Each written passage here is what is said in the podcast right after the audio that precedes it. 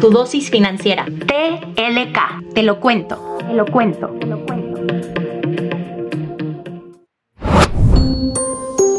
Te damos la bienvenida a tu dosis financiera. Mi nombre es Paulina de la Parra y esto es Teleca Podcast en colaboración con GBM. Para este episodio hablaremos sobre las cosas que debemos considerar antes de contratar un servicio financiero, lo que gastamos en antojitos de la calle cuando salimos y si el comprar una casa es una inversión o un gasto. ¿Comenzamos? Hashtag ya no quiero crecer. Para comenzar el episodio de hoy en nuestra sección hashtag ya no quiero crecer, alguien de nuestra comunidad nos contó que ve muchísimas opciones para contratar servicios financieros, pero no sabe cuáles son las cosas que debería considerar antes de irse por uno. También le doy la bienvenida a Ignacio Corcuera, él es nuestro experto financiero de GBM. Nacho, bienvenido y me gustaría que nos respondieras un poco qué se te viene a la cabeza con esta pregunta de nuestra comunidad. Muchísimas gracias, Paul. Primero que nada, creo que los factores a considerar dependen muchísimo dependiendo cuál es el factor que quieren contratar, ¿no? Pero bueno, en, forma general, en el campo de las inversiones podemos decir que hay tres factores importantes a considerar. Primero, que la empresa a través de la cual quieres invertir sea una empresa que está regulada por la Comisión Nacional Bancaria y de Valores. Tú puedes entrar a la página de la comisión y ahí vas a encontrar todas las empresas y las entidades reguladas y supervisadas por, por dicha comisión. En segundo lugar, la debes de comparar con distintas instituciones financieras en términos de montos mínimos, este, también los requisitos que, que te piden para poder abrir una cuenta y sobre todo y muy importante, las comisiones que te van a cobrar. Y en tercer lugar, vale la pena buscar la opinión de otros usuarios que, que contrataron este mismo servicio. Ahí puedes encontrar reviews o distintos comentarios y te van a poder apoyar a encontrar cuál es la mejor plataforma según el servicio que estás buscando. El gasto hormiga.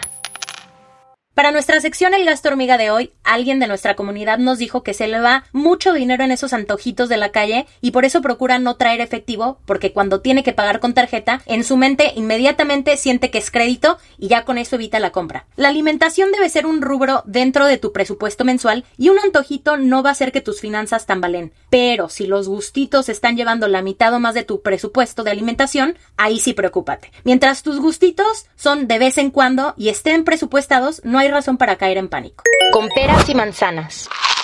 Finalmente, para nuestra sección del día con peras y manzanas, tenemos una pregunta que se repitió muchísimo en nuestra comunidad. Nacho, ¿comprar una casa es un gasto o una inversión? Claro, Pau. Creo que muchas personas crecimos con esta idea que la mejor inversión que podemos hacer es la de comprarnos una casa. ¿Por qué? Pues para ya no estar pagando rentas, tener la seguridad de tu casa y además todos hemos crecido con esta idea que el valor de una propiedad siempre se va a apreciar.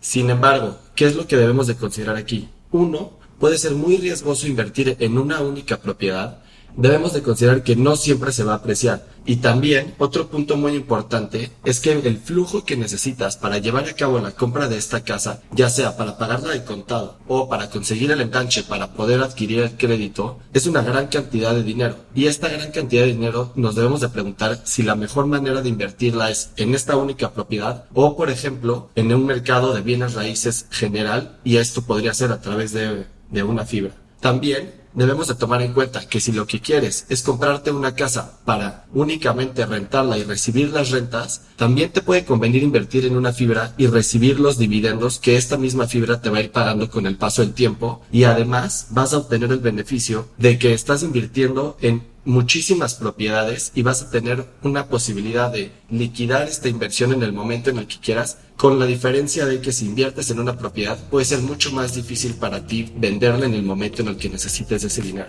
Nacho, como siempre, muchas gracias por tu tiempo y tus recomendaciones. Esto fue todo por el día de hoy. Esperamos que esta dosis financiera te haya gustado. Nos escuchamos en el próximo. Este podcast es una colaboración entre Te lo cuento, Dudas Media y GBM. Thank you.